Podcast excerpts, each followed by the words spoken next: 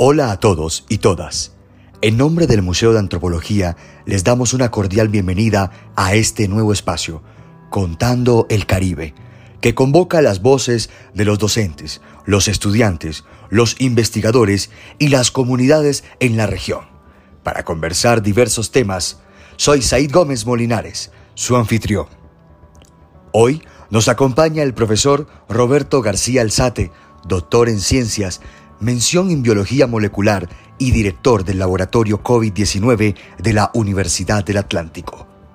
Y la estudiante de sexto semestre del programa de biología de la Universidad del Atlántico, Lisette Molinares, integrante del semillero Vectores y Mamíferos de Enfermedades Tropicales y pasante del laboratorio COVID-19.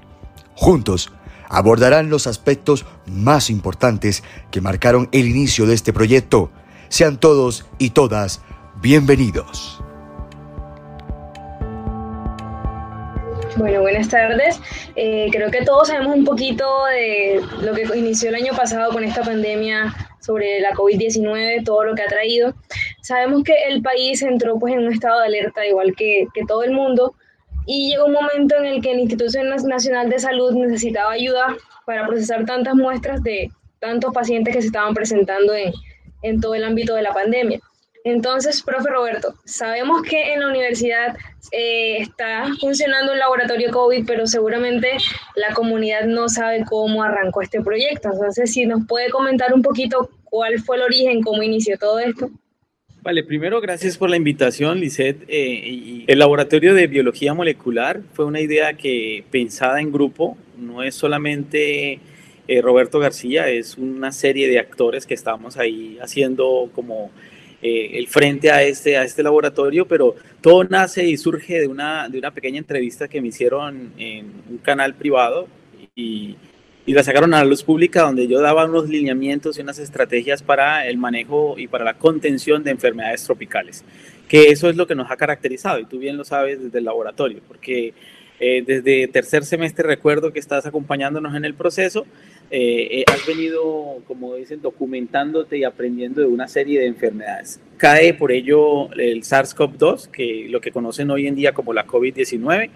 y en esa entrevista me dijeron ¿qué tanto aporta la Universidad del Atlántico? Y, yo, mi respuesta automática fue, es que nosotros somos una de las universidades más grandes de la región Caribe, con más de treinta y pico de mil estudiantes y que ha egresado una cantidad de personas para toda Colombia. Entonces, nos debemos de posesionar. Y cuando digo debemos de posesionar, tenemos que demostrar nuestras capacidades académicas y colocarla en prueba de la sociedad. Y es más o menos que ahí donde empieza o da el origen eh, de, esto. hoy en día me hacen una entrevista a mí, yo creo que la entrevista en este momento que me acompaña de, de corazón, todos lo sabemos, es el profe eh, Luis Carlos Gutiérrez, que fue una de las personas que confió y, que puso en escena esto. En un, en un, compartir de un café en toda la entrada de la universidad, él me decía, ¿será que nos metemos con esta locura? Vamos a tratar de apoyar al país. Y yo le dije, no, tratar no, es que para eso está la Universidad del Atlántico. Y él me decía algo muy importante, eh, yo creo en la UA. Entonces me convenció y me puso a la tarea más de lo que nosotros nos hemos estado esforzando durante más de cinco años en la Universidad del Atlántico por sacar y, poner la cara bonita de, la investigación en los procesos académicos. Sí, yo creo que eh, también el, el, papel fundamental del profesor Luis Carlos para este y para muchos proyectos creo que es importante resaltarlo. Porque él siempre, él siempre creyó en la UBA, así como usted lo acaba de decir, siempre. Y creo que siempre estuvo incentivándonos a todos a que creamos en la Universidad del Atlántico, que dejemos nuestro corazón ahí y que siempre estemos buscando la manera de, por medio de la universidad ayudar a, nuestra comunidad. En este caso, el, ustedes dos encontraron la manera de, ayudar al país por medio de lo que ustedes hacen, de lo que ustedes saben, con su conocimiento, buscar la manera de pues, ayudar en, esta crisis de salud que, pues, que estamos presentando hasta el día de hoy. Pues, en este momento eh, eh, eh, eres pasante, has,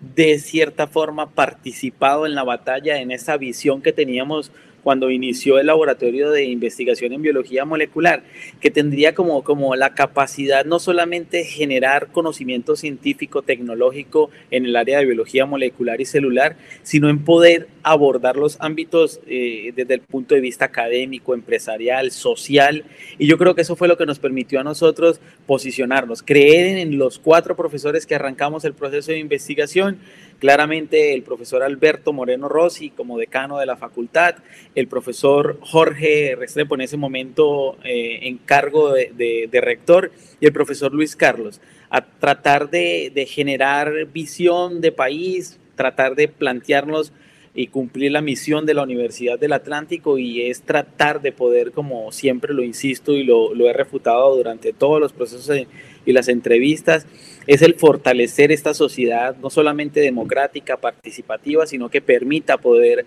avanzar en, en procesos de tecnología e innovación. Pero si, si a bien vamos, eh, en, en eh, hace dos años era, era ilógico pensar en un laboratorio de nivel 2 en la Universidad del Atlántico. Y digo ilógico por, porque de cierta forma nos faltaba un empuje. Nos faltaba decir, profesor, póngase la camisa. Y tú bien, desde que estás iniciando y creo que llevas, soy prácticamente tu padre aquí en la universidad, lo, has vivido. Lo has vivido porque nos ha tocado con las lágrimas, con las uñas, trabajar muy fuerte y, y nos hemos logrado posesionar no solamente en la región Caribe, sino en Colombia. Y, eso es importante. Y esto está hecho solo para ustedes, para la Universidad del Atlántico, para la comunidad, para aportar a, lo que llamamos nosotros nación. Sí, de hecho creo que no solo yo, sino todos los estudiantes que han pasado por, por biología, por química, por en, general la Facultad de Ciencias Básicas y, y farmacia y nutrición, que sabemos pues las condiciones en tema de laboratorio que tenía la universidad hace dos años. Como usted dice, profe, creo que a usted, a mí, a cualquiera de los que hacemos parte del proyecto, del laboratorio, nos hubiesen dicho en ese momento, no, que van a tener un laboratorio nivel 2, nos hubiésemos hecho. Yo me hubiese echado a reír, la verdad, porque en ese momento no se veía la posibilidad. Pero entonces, bueno, después de, esa, después de esa entrevista que le hicieron a usted y al profesor Luis Carlos, o sea, ¿cómo llegó el, de ese punto de la entrevista hasta ya hacerse un hecho, o sea, el contacto con el el Instituto Nacional de Salud para eh, que se pudiera dar el recurso para comprar los, los equipos que se necesitaban. Yo creo que, que, es importante también contarle un poco de historia, porque cómo se logra esto, cómo podemos nosotros reunir un grupo técnico, un grupo de profes que dijimos, bueno, ¿qué vamos a hacer todos aquí? Somos doctores, hay siete doctores, ¿qué vamos a poder hacer? ¿Qué vamos a aportar? Y, y, el rector creyó mucho en la universidad, tanto fue que él manejó cuatro líneas en una carta expresa a Presidencia de la República y al Instituto Nacional de Salud, donde cuando se dan los inicios para los primeros casos para el mes de marzo, aproximadamente cuando empezamos a tener los primeros reportes en Colombia, él, dice, eh, la tenemos en Cartagena y, como lo tenemos en Cartagena, yo sé que por la región Caribe es donde va a empezar este problema y por, por Bogotá. Entonces él decía, voy a poner todo la planta profesoral a disposición toda la universidad a disposición de poder acompañar este proceso. Entonces lo hizo con una línea en investigación en química y farmacia para la producción de antibacteriales geles y alcoholes, eh, que eso tuvo un, un, buen énfasis para el inicio de la universidad. Tú sabías que en la entrada a la universidad ya encontraba el jabón, el alcohol y uno ya tenía la posibilidad de hacer esa primera atención, las primeras normas de bioseguridad. Lo segundo, las capacitaciones, o sea, la formación desde el punto de vista educativo tratar de llevarnos a, poder entender qué era y hacia qué nos estábamos enfrentando. Lo tercero era poder desde el punto de vista nutricional ver cómo hacíamos el impacto a la sociedad y a, la condición país en lo que estaba sucediendo ahora. Y por último es agarrar tres profesores y juntarlos con los pocos instrumentos que teníamos en la universidad y fusionarnos para crear un grupo técnico. Grupo técnico que para nadie es un secreto, se diseña, se crea en cabeza del profesor Luis Carlos Gutiérrez, en cabeza del rector encargado en ese momento, el profesor Jorge, sino que también incluye a otra serie de docentes desde el punto de vista de la educación, desde el punto de vista de las ciencias básicas, de las matemáticas, etc. Entonces fue, fue este grupo creciendo y cuando digo creciendo estamos hablando del profesor Carlos Meléndez, que es el director del proyecto hoy en día, Proyecto General de Regalías, que un poquito más adelante vamos a hablar de él. Viene la profesora Victoria Nana, el profesor Alberto Moreno Rossi, decano de la facultad. Obviamente Luis Carlos nuevamente lo saco a colación porque fue el que generó eh, ese, ese equipo y pudo consolidar el plan de contingencia para el apoyo a la Secretaría de Salud que, que se vio la necesidad. Me llaman a mí como profesor TCO, yo soy profesor tiempo completo ocasional, no soy profesor de carrera de la universidad, pero tengo las competencias en las áreas de biología molecular y biología celular y sobre todo nos hemos caracterizado en el diagnóstico. Adicional a eso se incorpora la profesora Karina Castellanos, el profesor Carlos Mario Meléndez, está Carlos Beltrán, está la profesor, el profesor Jorge. Entonces empezó a agrandarse el grupo hasta lograr tener cerca de 26 actores, 26 profesores reunidos pensando en qué es lo que íbamos a hacer por el país, qué es lo que podíamos hacer por la universidad. Entonces nos fuimos visitando una serie de espacios que tenía la universidad eh, dispuestos para hacer eh, docencia a nivel, digamos, a pregrado y tratamos de fusionar los cuatro o cinco investigadores, obviamente con, con, la Facultad de Ciencias Básicas, tres grandes grupos que manejábamos el área de las enfermedades tropicales y la biología molecular y colocamos los equipos a disposición. Esos equipos se consolidaron en un solo espacio, en un espacio ya en el mes de marzo ya teníamos el espacio asignado, en este caso el 1303B, dispuesto por la decana en ese momento, eh, el decano en ese momento encargado y en este apoyado también por la, la doctora Miriam Fontalvo, que es la decana de, la, de Química y Farmacia. Entonces, ese grupo multidisciplinario fue creciendo, fue creciendo, fue creciendo y en compañía de, de, los líderes del profesor Luis Carlos empezamos a depurar a ver cómo podíamos crear, cómo podíamos montar un laboratorio. Eh, yo no sé si recuerdas, yo a la Universidad del Atlántico llego hace cinco años eh, terminando mi doctorado en biología molecular y vengo a manejar el equipo que se llama, y el equipo que se volvió famoso, PCR. El que no conozca esa sigla, PCR, que es reacción en cadena la polimerasa y que es la técnica por la cual nosotros podemos identificar la COVID, en este caso la COVID-19 eh, eh, era decir, tenemos el equipo, tenemos el material científico, los estudiantes, el empuje, las ganas como universidad, entonces vamos a arrancar sin dinero, vamos a arrancar sin nada, vamos a arrancar con los equipos que tenemos, nos fusionamos y vemos después más adelante cómo podemos a disposición el espacio. Y es así que en, en el mes de abril logramos tener el espacio, empezaron las adecuaciones del espacio en la pintura, las secciones y, tú sabes, poder lograr un laboratorio de nivel 2 como el que tenemos hoy en día, consolidado uno de los mejores laboratorios de Colombia, no lo digo yo, lo pueden buscar en referencia del mes de mayo eh, eh, en el Instituto Nacional de Salud, porque fuimos ese laboratorio que en el mes de abril ya teníamos todo dispuesto para una visita académica, una visita de pares, una visita de evaluación por parte del Instituto Nacional de Salud en el cual nos llevan a, referir unas recomendaciones en cuanto a la adecuación de los espacios, porque teníamos un salón, entonces ese espacio se fue subdividiendo en áreas y esas áreas se fueron acompañando con cada uno de los profesores que teníamos competencia. Por ejemplo, Roberto García, encargado del laboratorio dentro en la prueba en el análisis, sobre todo en la parte de biología molecular, pero contábamos con la profesora Karina Castellanos, que tenía mucha experiencia en el manejo y derivación de material genético, contábamos con otro profe que es el profesor Marlon y la profesora Lady Herrera, que en ese entonces estaba en la universidad dictando un curso a nivel de posgrado y fue la que nos permitió dar como esa luz y crear ese manual de contingencia para poder decir, para un laboratorio de nivel de bioseguridad 2 se deben de cumplir estas expectativas. Sí, eso, eso también eh, le iba a resaltar eh, la rapidez con la que se, se, logró armar todo el proyecto y ponerlo en función. Creo que también era algo crucial porque en el momento en el que nos encontrábamos el año pasado cuando comenzó la pandemia, que necesitábamos era urgente, el, Instituto Nacional de Salud necesitaba urgente laboratorios que apoyaran con el procesamiento de muestras eh, también apuntarle ahí como colocarle un puntico más eh, la rapidez en la que se, se pudo llevar el, a comenzar a colocar en funcionamiento el proyecto. Y también, eh, eso es lo que usted decía, profe, la calidad del personal que, que se, con la que cuenta el laboratorio es algo de, de primera, porque son profesionales que realmente, aparte de que ponen el alma en lo que hacen, que, que colocan su corazón en, en todo esto de, dar su granito de arena para ayudar al país en la situación en la que están. Eh, tienen mucha experiencia en lo que hacen, entonces es sí, la confianza de, la veracidad de, de, los resultados que se están obteniendo, porque son personas que están muy preparadas.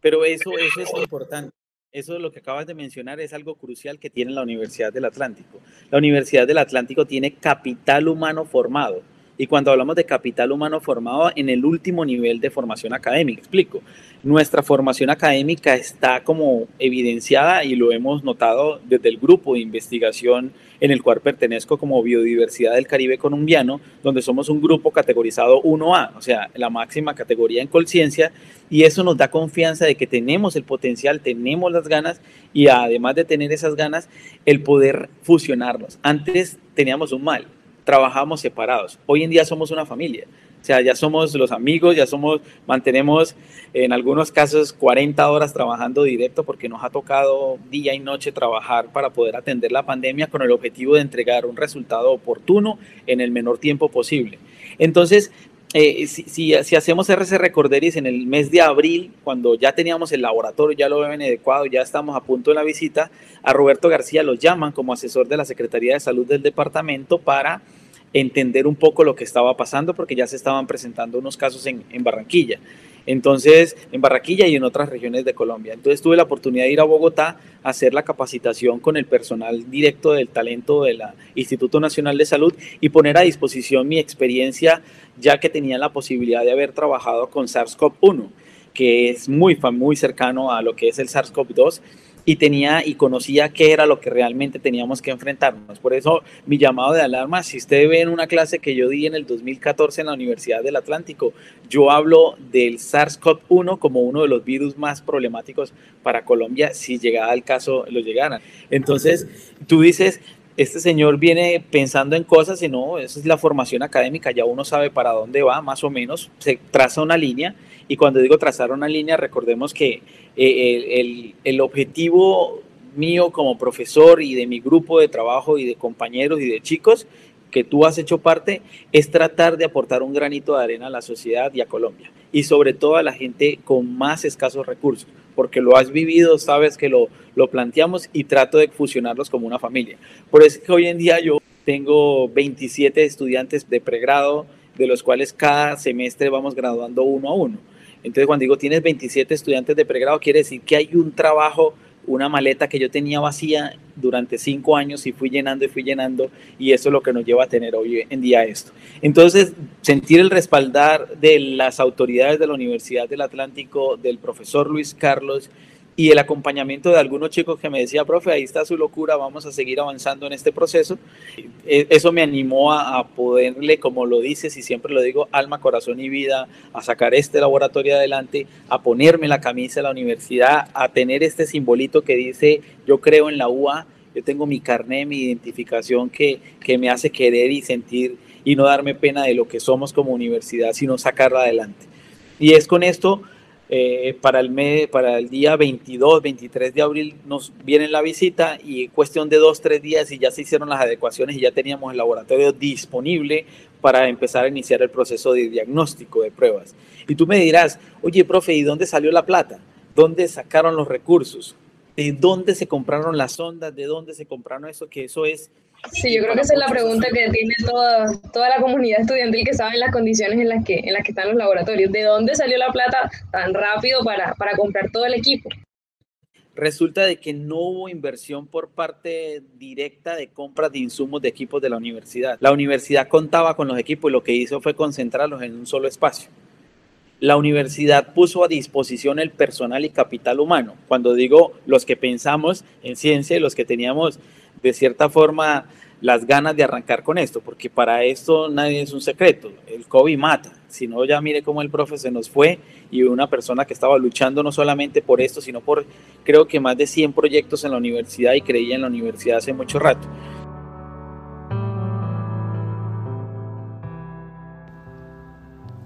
Hasta aquí este primer segmento de los inicios del proyecto Laboratorio COVID-19 de la Universidad del Atlántico los invitamos a seguir sintonizando para escuchar la segunda parte de esta interesante conversación. Pueden seguirnos por nuestras redes sociales, Instagram y Facebook como arroba Museo Magua. A todos y todas, nos vemos en la siguiente emisión.